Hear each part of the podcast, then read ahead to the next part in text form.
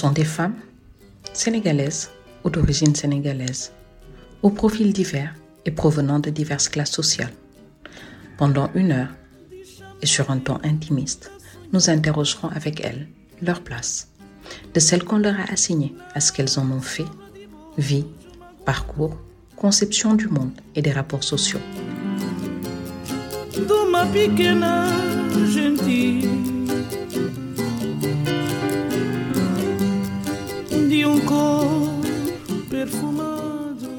Je suis Zoubida Fall et vous êtes dans le podcast Conversation féminine. Auteur, universitaire, militante féministe panafricaine, maman, Dr Rama Saladin est actuellement maître de conférences en développement international et études africaines à l'Université d'Édimbourg en Écosse et chercheuse en féminisme.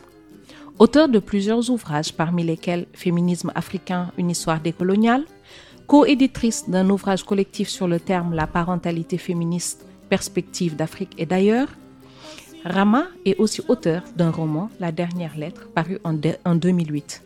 Rama Saladin est titulaire d'un MSc et d'un doctorat en études du développement de SOAS, Université de Londres, et d'un double master en coopération internationale et développement et en gestion des risques dans les pays en développement de Sciences Po Bordeaux, IEP France. Elle est également titulaire d'une maîtrise en sciences politiques, Université Montesquieu, Bordeaux, France. Pour ma part, je découvre Rama passionnée de lecture avant de rencontrer la chercheuse, l'universitaire, la féministe, quand j'ai commencé à publier mes premières nouvelles. Et j'ai aujourd'hui le privilège de pouvoir recevoir ses retours et commentaires à chaque publication. Mhm. Je suis heureuse de pouvoir la rencontrer en vrai et de pouvoir enfin l'accueillir. Rama Sala, bienvenue dans Conversation féminine. Bienvenue Zoubida. Merci. Merci infiniment de m'accueillir dans ton émission. Et je suis ravie que cela se fasse enfin. Oui. Moi, je suis contente de te voir. Je suis vraiment contente. De... Je crois qu'on échange à peu près depuis 2018-2019 maintenant. Mm-hmm. En quelle année est paru 2018. 2018, avant ça? Oui, bah, oui c'est vrai que j'ai commencé à publier avant ça. Avant ça? Avant mhm. l'apparition de mon premier recueil. Oui. Et c'est aujourd'hui qu'on se rencontre. Enfin. Enfin, c'est pas trop tôt. Hein? ce bureau euh, franchement, merci beaucoup encore une fois de l'invitation. C'est un plaisir de, te rencontrer en personne. Oui. Et euh, quand tu lisais la bio, je me disais, mais elle, elle aime étudier. Hein. Franchement, Pourquoi? Mais c'est vrai. Et d'ailleurs, on devrait, on devrait en parler. Je pense pas que j'aurais été capable de faire ça. Comment tu fais? Non, quand j'y repense, maintenant que tu le, que tu lis mhm. la bio, je me dis mais qu'est-ce qui t'a pris pour être maso Mais bon. Oui. Ouais. Comment je fais quoi? Comment tu fais tout ça? Comment tu as réussi à faire autant d'études? C'était c'était une certaine époque de ma vie où j'étais encore jeune, où les neurones fonctionnaient bien, où il n'y avait pas encore la marmaille. Oui, oui ça. Donc c'était et c'était aussi par euh, c'était un projet mm-hmm. que j'avais de, c'était aussi la curiosité qui mm-hmm. me euh, qui m'inspirait à toujours vouloir aller plus loin. Mm-hmm. Mais je pense que là, la boucle a été bouclée. et qu'il, tu, que j'en ai fini avec les études. Tu es sûre Certaines. Certaines Certaines. Comment on en arrive à ça? À quel moment de ta vie tu t'arrêtes et tu regardes toutes les choses que tu as pu faire en termes d'études, en termes de recherche, et dis par exemple pour les études c'est bon, je m'arrête? Non, pour les études c'est bon parce que je sais que, tu vois, c'est un cycle. Mm-hmm. C'est un cycle qui est commencé, qui, qui, a été commencé après les études mm-hmm. euh, primaires, secondaires, etc. Mm-hmm. Et on est guidé par la curiosité, mais aussi par l'envie d'en savoir plus sur un sujet euh, précis. Mais on en arrive à la réalisation qu'on ne pourra en fait jamais tarir les sources de connaissances, qu'on peut au mieux en, en explorer euh, un infime, une infime parcelle.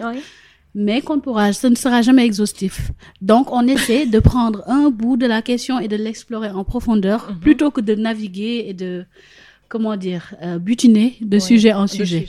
Ce qui m'est arrivé à un moment donné.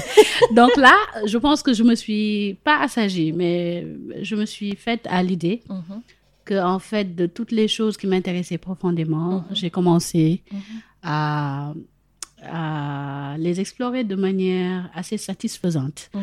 De l'explorer de ma, en profondeur plutôt que de, de s'élargir voilà, et de, plusieurs sujets. Donc de limiter mon, mes, mes, centres de recherche, mais de les explorer en profondeur. Je pense que ça a été, euh, Ce qui t'a décidé à dire maintenant, c'est bon. Maintenant, voilà, c'est bon. Je vais essayer de maîtriser mieux ce qui m'intéresse plutôt que d'élargir de nouveaux champs de connaissances. Euh, et, et, ça, à ce point-là en particulier, ça me revient parce que je crois que j'ai, de tout temps, j'ai mhm. toujours eu cette, euh, ce souci de dire il y a tellement de connaissances dans le monde et mhm. il ne me suffit pas d'une seule vie pour pouvoir embrasser toutes ces connaissances-là. Et du coup, euh, chez moi, en fait, ça s'est manifesté par un besoin incroyable de pouvoir embrasser beaucoup, beaucoup, beaucoup de sujets, beaucoup, mm. beaucoup de connaissances, mais aussi un désarroi quand tu te rends compte que ça ne va pas être possible, en fait. Et euh, je, je, commence à m'assagir un petit peu pareil hein, par rapport à mm-hmm. cette question-là. Mm-hmm. Euh, mais la réflexion que ça m'inspire, c'est que à chaque fois que je me vois ce que j'appelle perdre du temps ou des choses comme ça. Je me dis, il y a encore des choses à apprendre et qu'il ne suffit pas d'une vie pour les connaître, pour les connaître parfaitement. Et donc, je devrais peut-être me recanaliser. Et moi, ça me, ce que ça me permet de faire, c'est de ne pas me disperser dans des choses que je pourrais, moi, juger comme étant futiles. Mhm.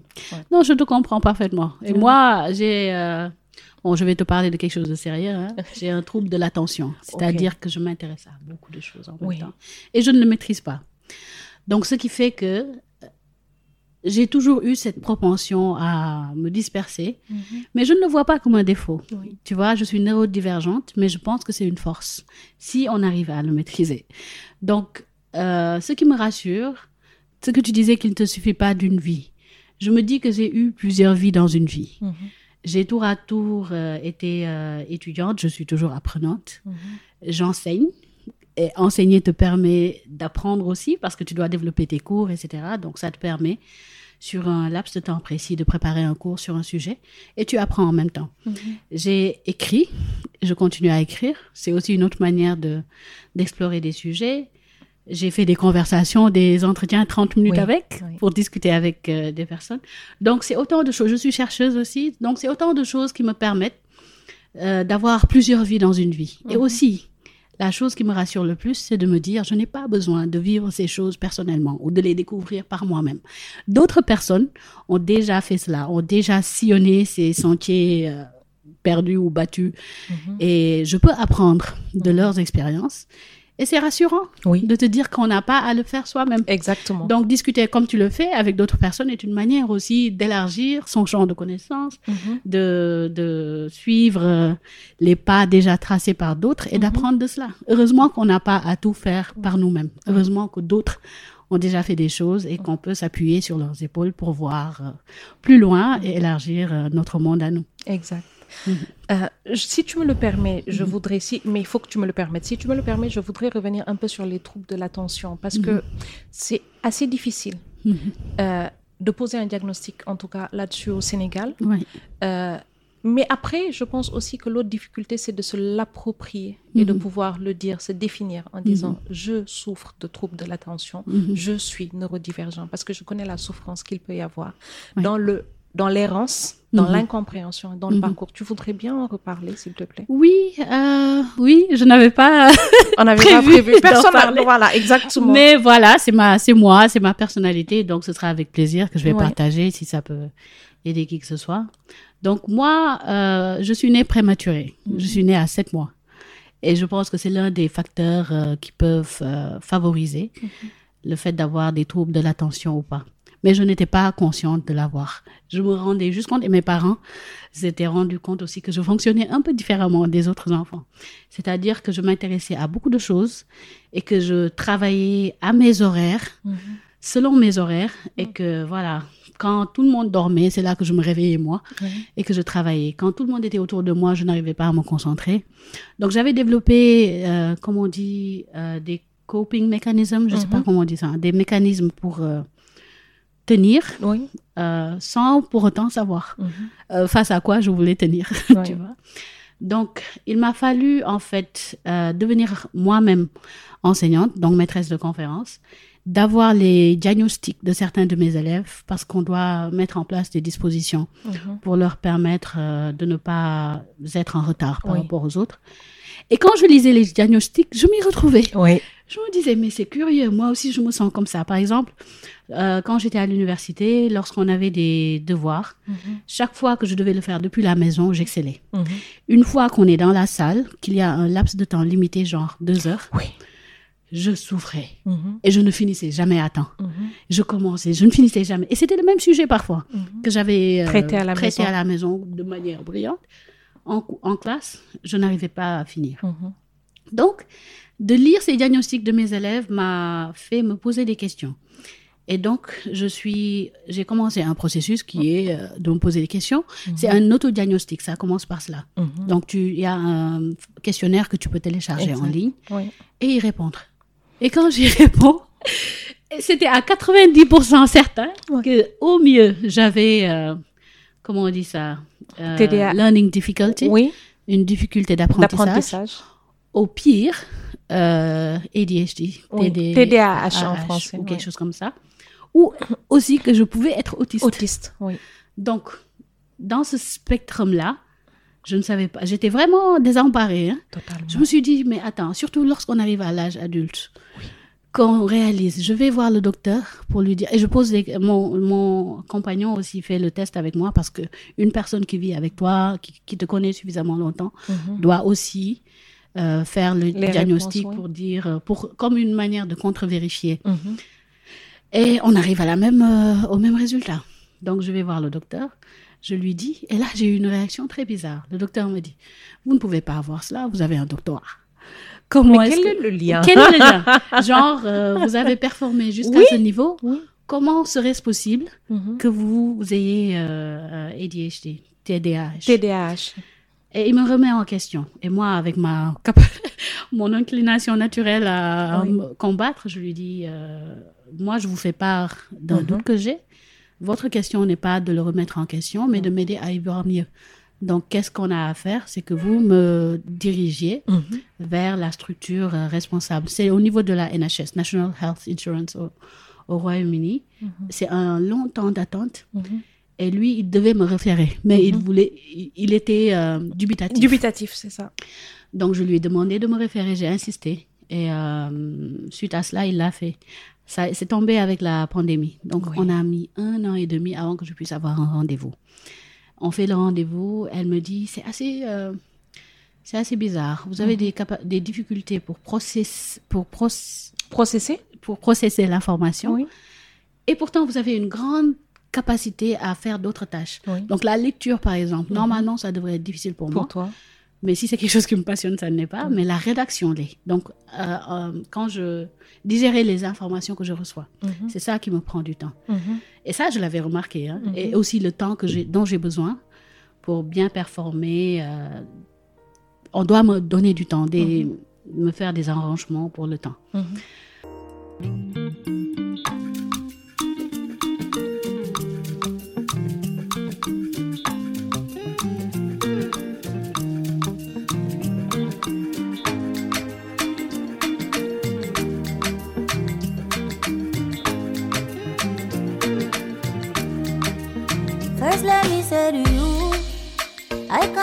To see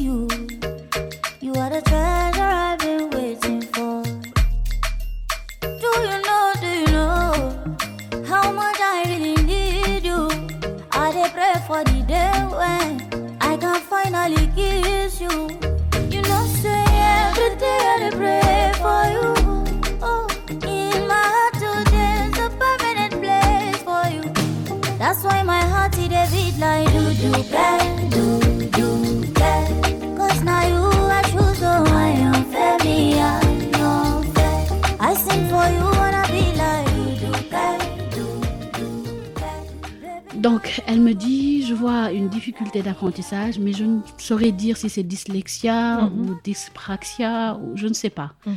Donc, elle me réfère aussi à un autre docteur. Et là, on prend encore un Un an. autre. Donc, tu vois, la, la croix et la bannière. long.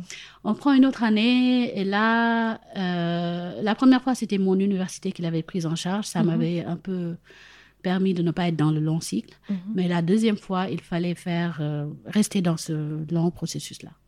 On fait l'entretien. Euh, il a fallu deux ou trois entretiens, je pense. Mhm. Et à chaque fois, Tu c'était exploses le score. je- J'explose le score. Elle me dit non seulement vous avez le TDAH, ce n'est pas seulement inattentif. Mhm. Tu sais, c'est le, le- Le- le attends, combiné. et- et- oui, c'est le combiné. c'est Voilà. ça. Donc, inattentif et aussi Trouble euh, de l'attention et hyperactivité. hyperactivité Oui. et inattention. Donc, c'est les deux que c'est les j'avais. deux, oui. Je dis, tout, tout s'explique. Ma mère, tout s'explique. Tout Tout, le monde autour de moi, tout s'explique. oui. Et donc, je demande à comprendre euh, comment ça se fait que jusqu'à présent, je m'en suis plutôt bien tirée. Mhm. Elle me dit, en fait, tu as développé des mécanismes sans le savoir.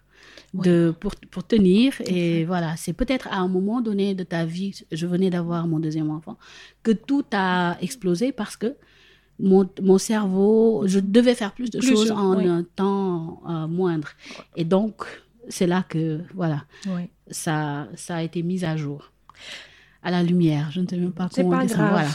Donc euh, voilà, et on fait le diagnostic. Elle me dit est-ce que tu veux commencer la médication ou pas? Un autre euh, Oui. six mois d'attente, et on doit te tester pour savoir quel médica quel euh, médica médicament. Mhm. Euh, médication, médicament, médication. Quel traitement tu veux dire? Quel traitement convient le mieux Oui. pour pour cela. Donc ça a été la croix et la bannière. J'ai commencé. Mhm. Enfin, euh, c'était en début de cette année. C'était même pas en début de cette année parce que il m'a fallu arrêter d'allaiter D'abord. d'abord pour pouvoir euh, euh, commencer. Donc c'est un long processus. Oui. Et voilà. Et là, je suis en train de tester pour l'autisme. Oui. Et je suis tout à fait euh, transparente. Oui. Je trouve ça, je trouve ça très bien Oui. qu'on puisse aborder ce sujet parce que Mhm. être cet enfant-là qui est Mhm. différent dans Mhm. une fratrie, dans une école, au sein d'un groupe d'amis, c'est très lourd à porter.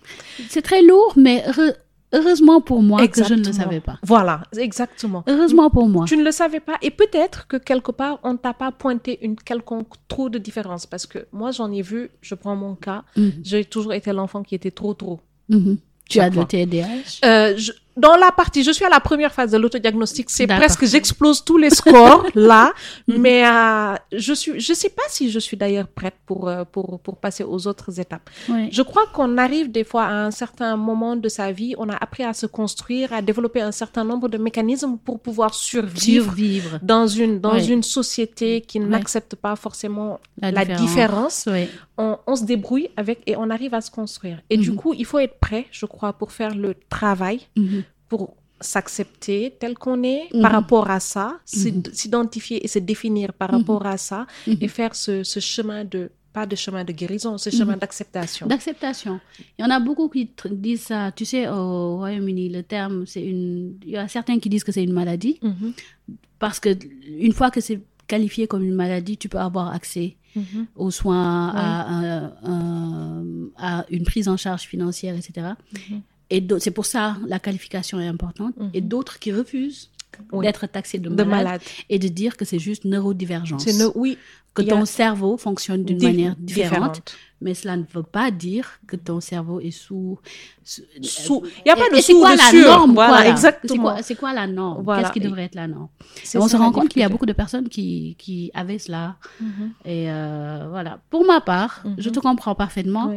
Avoir ce diagnostic a été rassurant, plus qu'autre chose. Oui. Ça ne m'a pas fait de euh, poser de questions existentielles. Mhm. Non. C'était juste une réassurance. Je comprends très bien. De me dire, voilà, donc ça et ça s'explique. Donc c'est ça. ça et ça s'explique. Et quand on Mhm. regarde après, euh, après avoir discuté avec ma mère et tout ça, le fait d'être prématuré est une grande prédisposition, Mhm. etc. Donc moi, ça me permet aussi de savoir euh, comment faire face à mes enfants si jamais Oui. ils l'ont ou quelqu'un de mon entourage, comment l'aider. Mais pour ma part, l'acceptation, je pense, euh, a été plutôt immédiate. C'était plutôt un grand soulagement, en oui, fait. parce que moi je pense que c'est quand Oui. ça te permet effectivement de mieux comprendre, ça te, Ouais. ça te soulage. Mais je ne suis pas allée, je ne suis pas allée jusque là-bas, moi, Mhm. dans ce, dans ce questionnement. Là qu'on en parle, je l'évoque.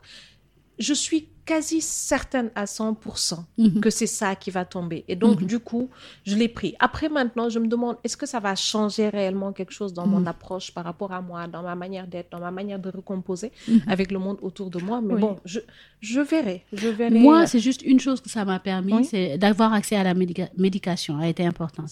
Dans le sens où, lorsqu'on est académique, universitaire, on a à, à rédiger beaucoup de choses. Mm. Donc, la première fois que j'ai pris le médicament, je, dis- je me disais, mais attends, je suis droguée là, c'est pas possible. Oui. Pour genre trois heures, j'étais assise et j'écrivais. Sans pour autant, ah, je commence quelque chose. Et je- tu passes à autre chose. je passe à autre tu chose. Et là, je me disais, waouh, c'est magique. tu comprends Les autres donc, personnes, c'est comme ça, elles vont. les, donc les autres personnes, c'est comme ça, elles font. Mais qu'est-ce que, à quoi, où est-ce que ma vie est passée? Parce oui. que je ne savais pas comment fonctionner autrement. Donc c'est ça pour moi qui a été important d'avoir. Ça, c'est important Je ne le prends même. pas tous les jours. Ouais. C'est juste les jours où je travaille, Mhm. où j'écris, que je le prends. Les week-ends, tout ça. Ça, c'est important. Mais ça, c'est ouais. important. Donc, la qualification te permet soit d'avoir accès à la médication, soit d'avoir accès à, au traitement, pardon, exact. ou bien au, à, je sais pas, compensation financière, Oui, ou peu pour- importe. Mais pour moi, ça a été la médication qui a été l'aspect important. Je trouve ça, je trouve ça complètement génial. Comment une femme sénégalaise se, se construit avec tout ça? Comment une femme sénégalaise? Ben, Je pense Comment comme n'importe quelle femme. Je ne sais pas. Je pense comme n'importe quelle femme, pour commencer, mais comment une femme sénégalaise, migrante, qui Oui. vit dans un autre pays, sans système... Entre deux cultures, entre sans deux support system. Sans support system se construit. Ça, c'est une question très importante. Je ne sais pas. Ouais. Parce que je n'ai pas d'autres référentiels ou de, de personnes à qui me comparer. J'ai dû composer avec. Mhm. Euh, mais euh, je pense que ça a été important d'avoir des personnes très compréhensives autour de moi Mhm. Qui étaient autant intéressées par moi pour, pour les résultats. Parce que, par exemple, lorsque je perds toutes, toutes les choses qui me sont confiées, et on ne me confie plus rien d'ailleurs, euh, ça devient un cas social. C'est le Tout moment pour moi de dire que je n'ai même pas les clés de chez moi parce que justement. voilà. Donc, je pense que c'était important, non seulement pour moi, mais aussi pour les personnes qui m'entourent, de, de aussi savoir. euh, par exemple, il y a certaines tâches que je n'aime pas du tout. Et ça s'explique. Ça, ça s'explique que je ne fais pas. Et donc, d'avoir cette compréhension et comment diviser les tâches Mhm. au niveau du foyer, je fais ce qui m'intéresse. Mhm. Même dans mon, mon bureau est tellement désordonné. Oui. Donc, quand il, fa- il faut ranger, mon, mon mari, il veut m'aider, il vient, il range. Non. Et je me perds. Je lui Mhm. dis, pourquoi tu as touché ça? Mais il me dit, comment tu peux même respirer dans ce bureau Oui. Et je, je, je survis. Je, je survis pas. Je thrive. Je, je m'épanouis dans cet oui. environnement. Je partageais un bureau avec un collègue. Quand j'ai eu le diagnostic, j'ai pu avoir accès à un bureau personnalisé parce que ce qui se passait, c'est j'attendais à chaque fois que tout le monde au bureau descende, là, genre à la descente à 15 heures, que tout le monde parte pour pouvoir moi travailler. Mhm. Et je ne comprenais pas. Mhm. Et c'est ce que je faisais quand j'étais au lycée aussi. Quand tout le monde dort, Tu je me réveille, je travaille. Et donc, tout s'explique. Donc, quand tu as le diagnostic, là, tu peux demander ces dispositions-là, d'avoir les masques anti-bruit, Oui. tu vois, la lumière, qui- les logiciels qui Oui. t'aident.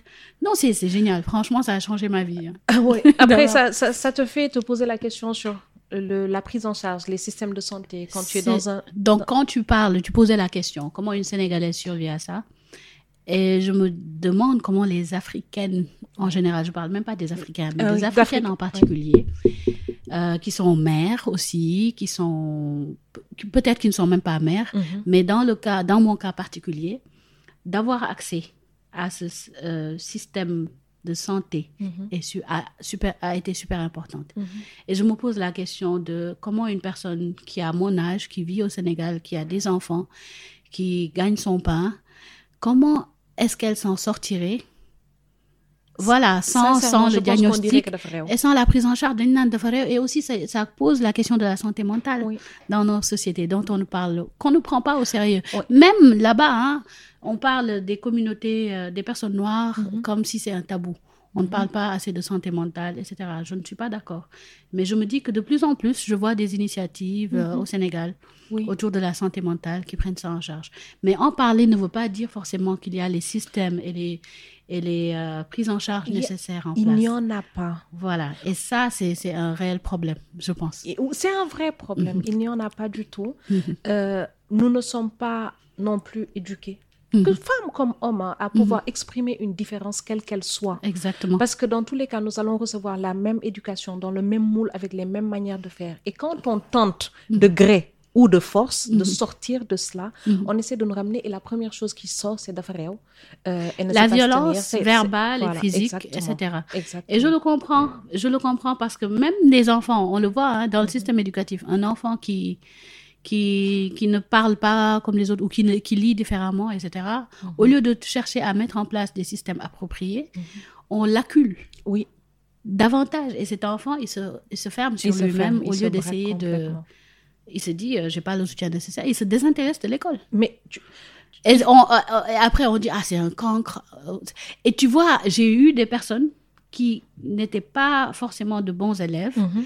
Et qui après ont eu des carrières fulgurantes en tant qu'écrivain ou en tant que je ne sais pas quoi, parce qu'ils ont pu trouver leur propre Mm. voie et qui peut-être qu'ils ont eu des personnes euh, assez supportives euh, euh, dans leur environnement. Ouais, et ce qui peut Mais être c'est un réel C'est un problème. problème. Ce qui La peut, prise en charge, le travail, le soin Mhm. nécessaire, d'avoir le soin nécessaire. Et ça commence au plus bas âge. Hein?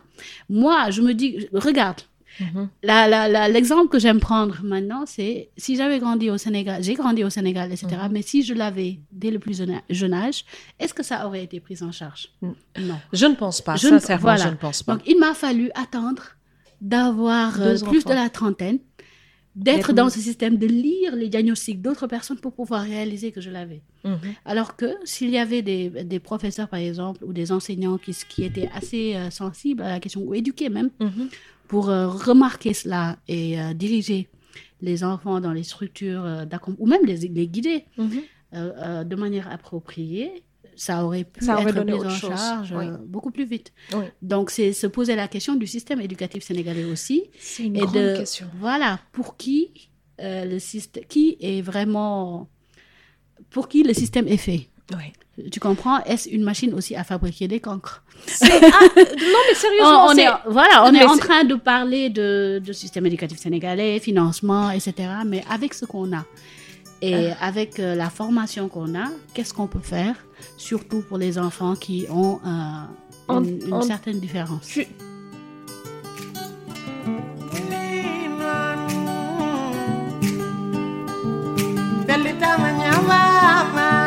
ndeke jewa mumima ye bellitama nyawama ndeke jewa mwaimima.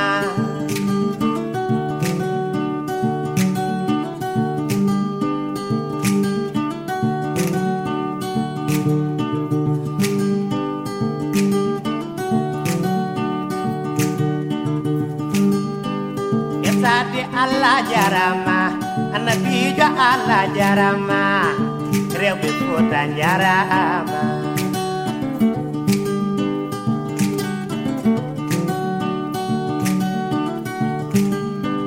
Sojeri men noti, leo befuata noti ma, ye walo men go noti non, leo befuata noti ma, beti jepti gokuji, ne wai war beti Déjà, prenons les enfants qui n'ont pas de différence. Oui. Commençons, commençons par les enfants qui n'ont pas de différence.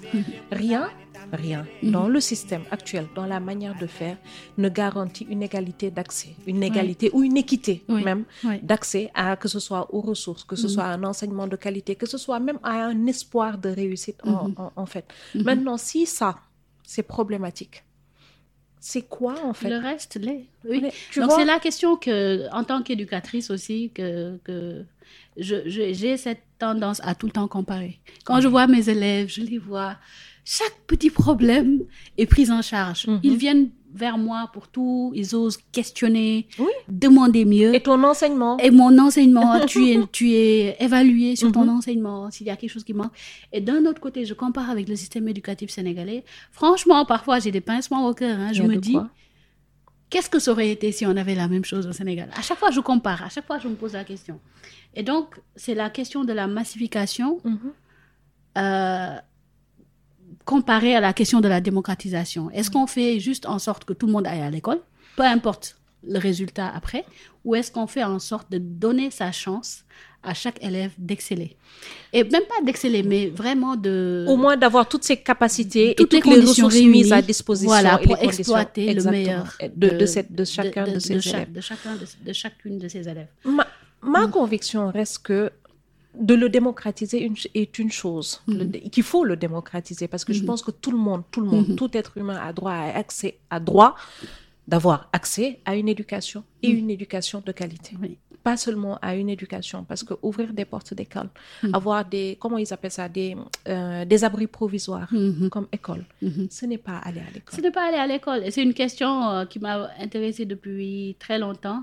Nous avions fait dans l'une de mes émissions 30 minutes une émission avec Adiba, qui est prof de que j'adore. et aussi Ndeye. Debosek, qui est oui, aussi enseignante. enseignante. Et nous parlions Et du qui est une de tes interviewées dans le dernier livre, livre. Féminisme Voilà. africain. Et donc, on en parlait. Ndeye Debo témoignait, disait que voilà, c'est un abri provisoire. Dès qu'il pleut, on arrête le cours et on attend que ça s'arrête. Et tu te dis, mais c'est ce que je te disais, là, cette comparaison-là, qui me, voilà, ça ne gâche pas mon, mon expérience enseignante, mais ça me met face à moi-même, aux réalités que mes compatriotes vivent, Vivent. au jour le jour.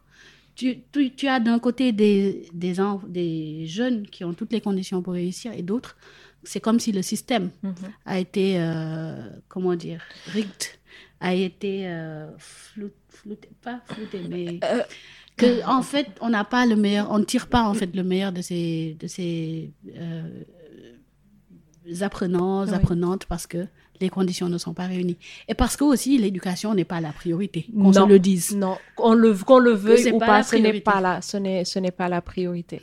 Alors que, bref, euh, je vais utiliser un terme connoté. Euh, ça fait quoi d'avoir eu la chance, d'avoir eu la chance de pouvoir justement transcender, sortir de ce système au Sénégal et de pouvoir aller ailleurs? Je me dis que c'est un gros pri- privilège pour Oui. commencer. Parce que je suis très consciente de, des difficultés. Je viens d'une famille, euh, c'est même pas classe moyenne, hein, mais ma mère est prof, euh, enseignante. Mon père euh, est agent des douanes. Donc je viens une- d'une famille, je vais pas dire même de classe moyenne, mais voilà. Moyenne sénégalaise. Moyenne On sénégalaise, mais même un peu moins. Un peu moins, Et oui. pourtant, mes parents ont toujours tout fait. S'il y a une chose avec laquelle ils n'ont jamais rigolé, c'est l'éducation. Oui, je dis ça de ma mère tout le temps. Voilà. Donc, il y a eu une certaine rigueur et je me dis que ils nous ont quand même poussé à, à faire de notre mieux. Mais cela ne, cela ne me prédisposait pas non plus à voyager. Donc, il m'a fallu, j'ai eu une bourse pour pouvoir sortir du Sénégal et aller- aller en France pour commencer. Et après, une autre bourse pour euh, quitter le Sénégal pour aller euh, finir mes études au Royaume-Uni. Donc, je parle de privilège avant toute chose. Exact. C'est pas tout le monde qui a cette chance, c'est pas tout le monde qui a cette, euh, ces opportunités. Et euh, qu'est-ce que ça fait? Ça pousse à donner le meilleur de soi-même en se disant qu'on est condamné à exceller, Oui. qu'on est condamné parce que ah, euh, il y a cette euh, y a expression. To whom much is given, much is required. Quand on te donne tellement de choses, il y a aussi tellement d'attentes de, Exactement. de- de toi. Donc, c'est cela et aussi se poser la question de qu'est-ce qu'on peut faire, nous aussi, à notre niveau, pour améliorer les choses. Pour ma part, je suis aussi directrice du programme de développement Afrique et développement international dans mon université. Donc, ce que je peux faire, c'est essayer d'encourager le maximum de personnes africaines, surtout de jeunes, en leur montrant euh, la voie, prodiguant des conseils et euh, pour voir comment faire en sorte que un maximum de jeunes africaines puissent aussi, africaines surtout, Oui, africaine. puissent aussi venir étudier avec nous à l'université d'Édimbourg. Et je t'ai vu faire ça, je t'ai vu faire ça, faire ces annonces-là sur tes différents réseaux sociaux il y a quelque temps et tu te retrouvais confronté à un problème, c'est la langue de l'enseignement. Exactement. Parce que, comme tu le sais, je viens d'un pays francophone. et euh, t- tout ce qu'on enseigne à Édimbourg est en anglais. Et la majorité des étudiants qu'on reçoit sont soit kenyans, euh, ghanéens, d'Afrique anglophone oui, en tout cas. anglophone. Donc les Sénégalais ou les francophones, on n'en a pas souvent. Oui. Euh, je pense que cette année, on a failli avoir notre première Marocaine.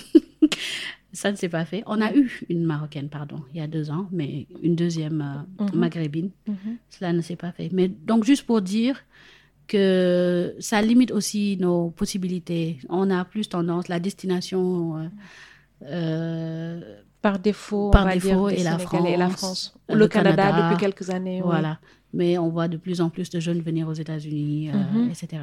Oui. Mais donc, je me pose la question, et ça pose aussi la question de, quand on parle de privilèges, il y a beaucoup de backlash contre les personnes qui vont étudier ailleurs. Je le vois souvent sur les réseaux sociaux. Il y a eu une dis, discussion, grosse Voilà. discussion cette dernière semaine sur Ah bon ça. Oui, Je oui, l'ai il y a raté, eu, je oui, crois. tu l'as raté, où on reprochait en fait quelque part aux boursiers de l'État de, de rester à l'étranger, par exemple, et de ne pas rentrer au Sénégal. C'est marrant. hein. D'accord. Donc, euh, ma réponse à ça, c'est que les cerveaux en fuite sont aussi dans leur propre pays. Oui. On voit ici au Sénégal des gens qui ont été boursiers, Mhm. qui ont été, euh, voilà, qui ont en tout cas reçu beaucoup de soutien de l'É- de l'État pour euh, leurs études, qui à la fin n'ont aucune, in- aucun intérêt à, à Give back. give back. C'est ce qui leur intéresse, c'est vraiment des considérations carriéristiques, etc. Carriéristes. C'est carriériste, on dit. Carriériste.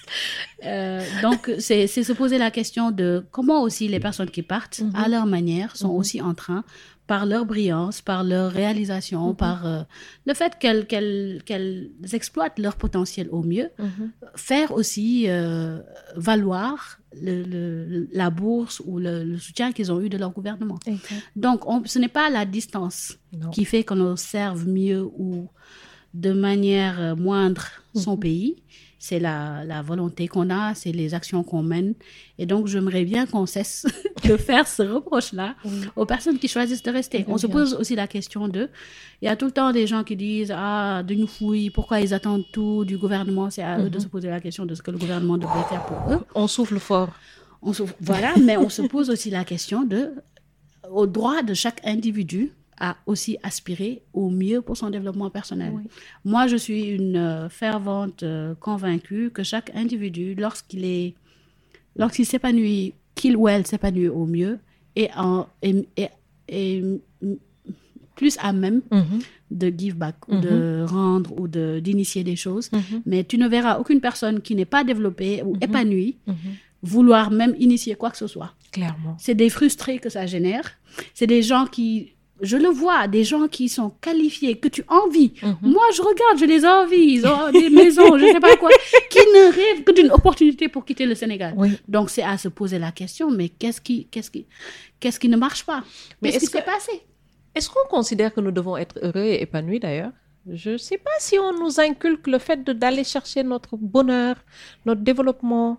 On est beaucoup dans des contraintes, dans des il faut. Hein? Il Tu faut dois. devoir, le devoir et le voilà. Mais moi, je pense que c'est très important.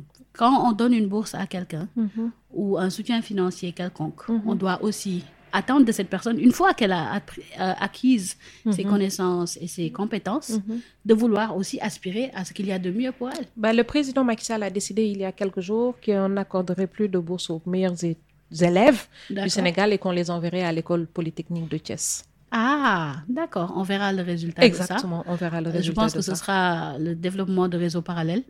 mais, mais, mais, mais, c'est comme ça que ça va se passer. Hein? voilà, donc moi, je pense que c'est bien hein, la préférence nationale.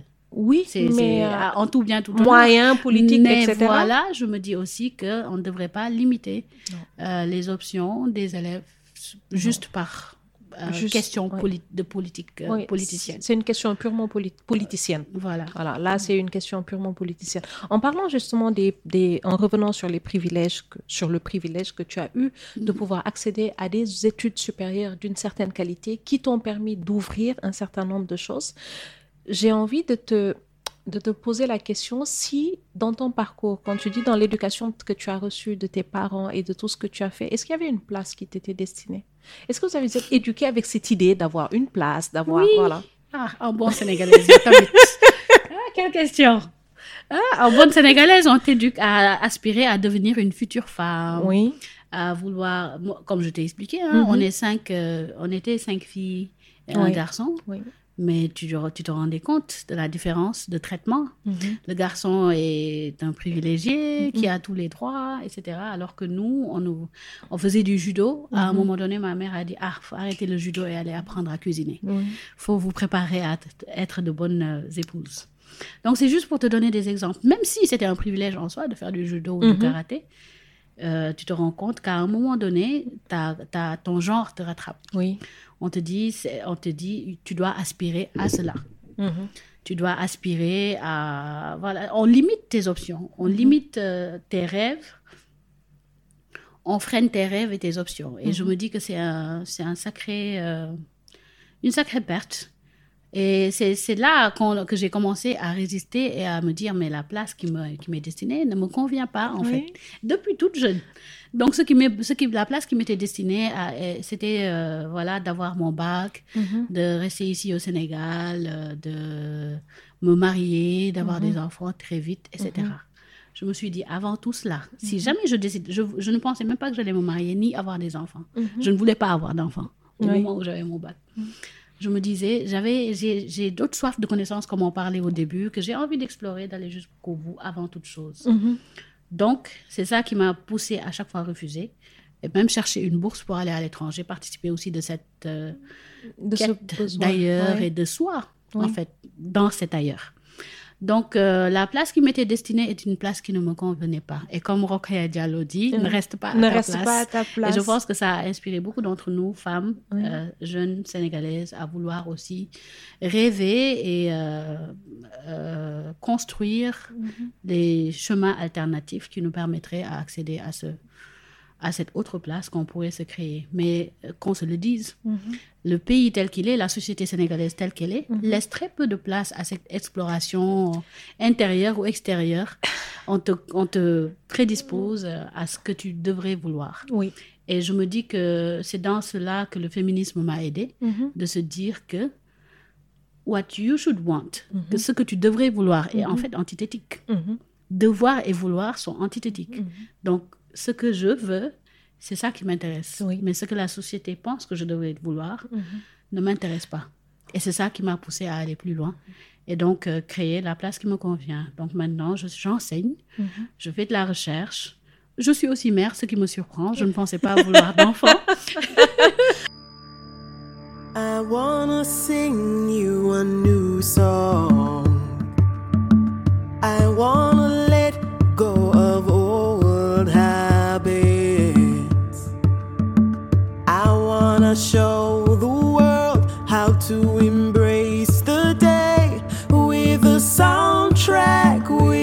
sound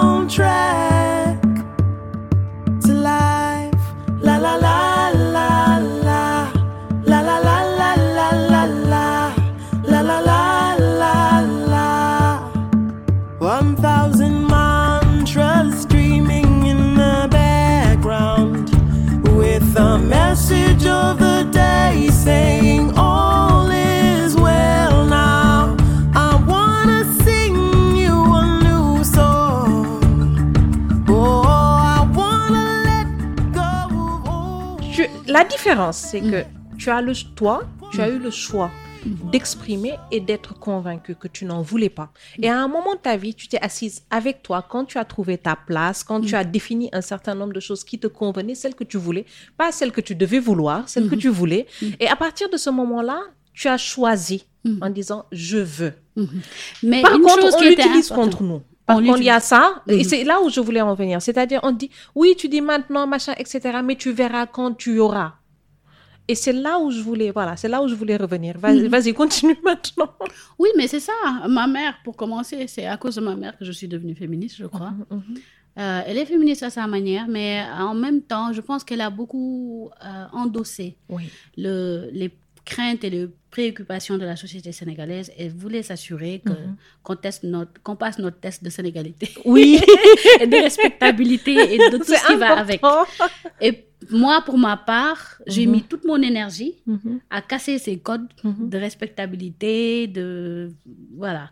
Ce que je veux, ce que je voulais n'est pas antithétique avec le fait d'être sénégalaise, Mhm. ne pas antithétique avec le fait d'être africaine, et juste en conformité avec le fait d'être épanouie, Mhm. de chercher le bonheur.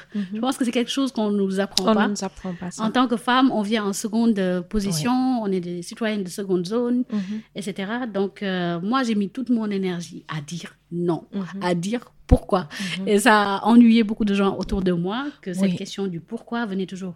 Je ne pense pas, Mhm. je ne pensais pas à l'époque et je ne pense toujours pas que c'est une bonne raison de faire quelque chose. Mhm. Être une femme est une bonne raison de faire quelque chose. Oui, ça, ne- ça, ça ne Tu peut pas comprends? l'être. Tu je dois comprends faire ça très parce bien que parce tu que tu es une femme. femme. Non, non, ça ne doit pas n'est l'être. jamais une bonne raison. Ça ne doit pas l'être. Tu comprends? Oui, je comprends très Donc bien. c'est ça qui a tout le temps guidé ce refus de pourquoi? Et alors? Et si je fais ça qu'est-ce qui va se passer tu vois? Donc tester les limites à chaque fois pour pour savoir ben, Oui.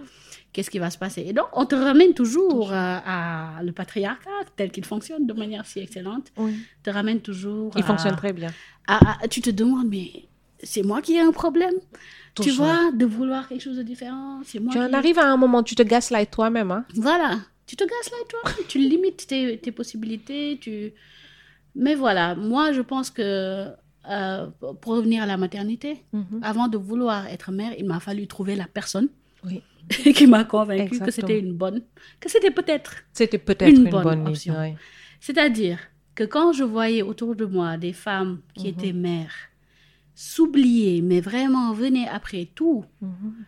tu, tu, ne les, gen- tu ne les entends jamais parler de rêve. Oui. Mais c'est tout le temps, tu dois faire ceci, tu dois faire cela. Ça donne lit, c'est tout le monde qui vient avant toi. Ton mari vient avant Mhm. toi. Tes enfants viennent avant toi. Et toi, maison, voilà, ton- tu. ton- tout vient avant toi. Voilà. Et donc, je me disais, ça, ça ne me convient pas. Donc, Mhm. dans ce cas-là, on va fermer la, la machine à faire des enfants.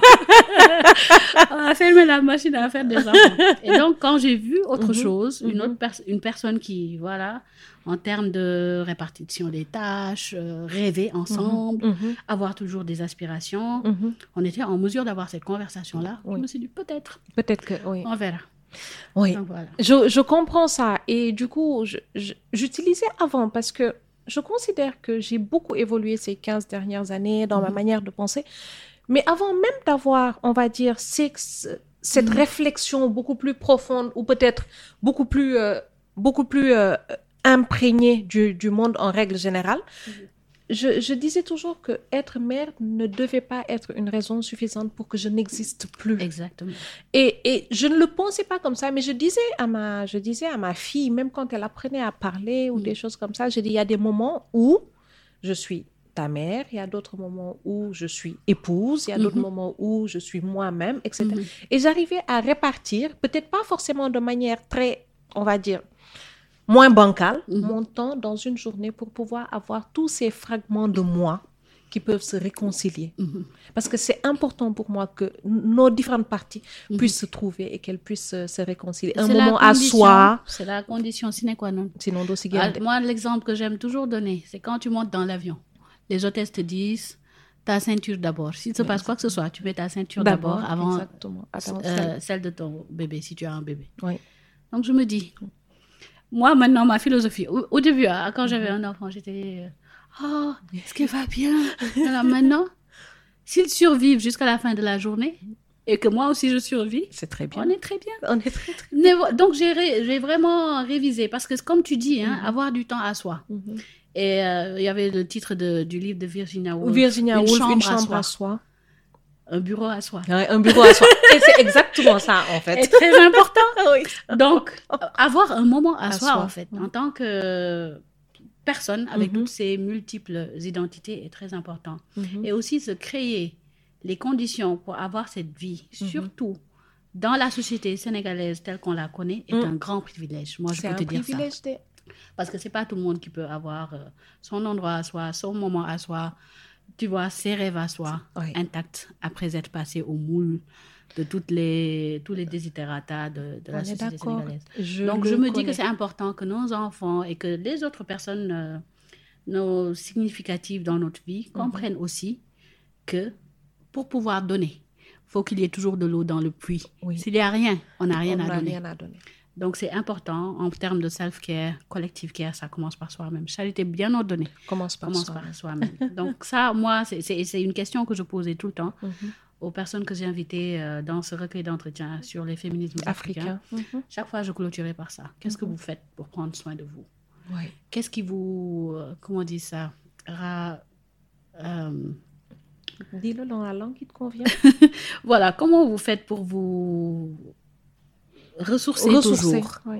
Tu vois, et je pense que c'est très imp- euh, important. Mhm. On parle toujours de donner. Dans, cette, so- dans notre société, on parle toujours de donner, de, de faire pour, de Mhm. trucs.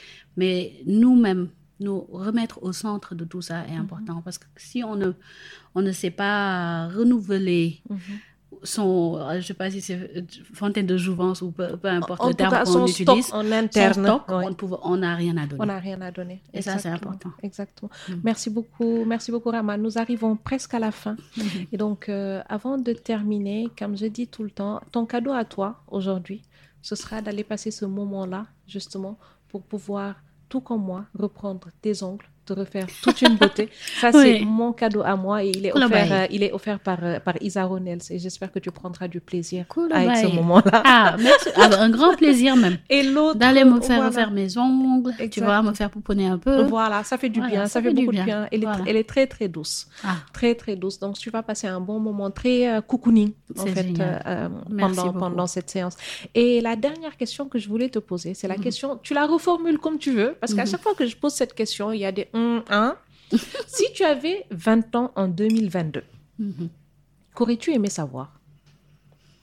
Si j'avais 20 ans en 2022, Qu'est-ce que j'aurais aimé savoir? Parce qu'à la place, tu as déjà répondu. On a parlé de la place et on l'a fait en deux en Oui, un. oui. Donc, on va gérer juste. J'aurais aimé savoir qu'il y a une vie après 30 30 ans. en tant que Sénégalaise, Oui. on nous fait croire que si on n'est pas marié avant un certain âge, on n'existe pas. Mhm. Que si on n'a pas des enfants avant un certain âge, voilà, why not? Mais de savoir qu'après 30 ans, les femmes Oui. ne sont pas jetées, bonnes à jeter à la poubelle, qu'elles peuvent avoir des rêves, des aspirations, etc. Mhm. J'aurais aimé savoir que, en fait, peut-être euh, beaucoup de jeunes femmes sénégalaises Mhm. auraient, y auraient été avec, euh, auraient pris leur temps Mhm. Pour faire les choses à leur rythme. Et c'est que, c'est que aujourd'hui, je, le message que je transmets aux jeunes femmes qui nous écoutent, c'est de prendre leur temps Oui. pour vivre leur vie, apprécier leur solitude, apprécier, faire réaliser les choses dont elles ont besoin. Il n'y a aucune hâte. La vie n'est pas une compétition. Non. On est en compétition qu'avec soi-même. Et la vie n'est pas à réussir. Elle est à, voilà, je ne sais pas Elle est comment à dire. vivre. Elle, Ah, a- elle est à vivre, elle est à savourer. Donc, euh, faites la sourde oreille à tous ces enquiquineurs et ces, ces emmerdeurs qui vont vous dire que si vous ne faites pas ça avant tel âge, si vous ne devenez pas ça avant tel âge, vous n'existez pas. Mhm. Emmerdez-les comme il faut. voilà. Vivez votre vie. Vous avez une vie. Elle n'est pas à réussir. Elle est juste à vivre. Merci. Voilà. Merci beaucoup, merci beaucoup Rama d'avoir accepté cette Désolée pour invitation. les gros mots. Non, il n'y a pas de souci. Merci d'avoir accepté de participer à cette conversation. Merci beaucoup Rama. Ça a été un réel Merci à plaisir toi. C'était un réel plaisir. En fait, je, j'étais là, j'ai rien préparé. Ben j'ai voilà. vraiment apprécié. Merci beaucoup. Merci beaucoup.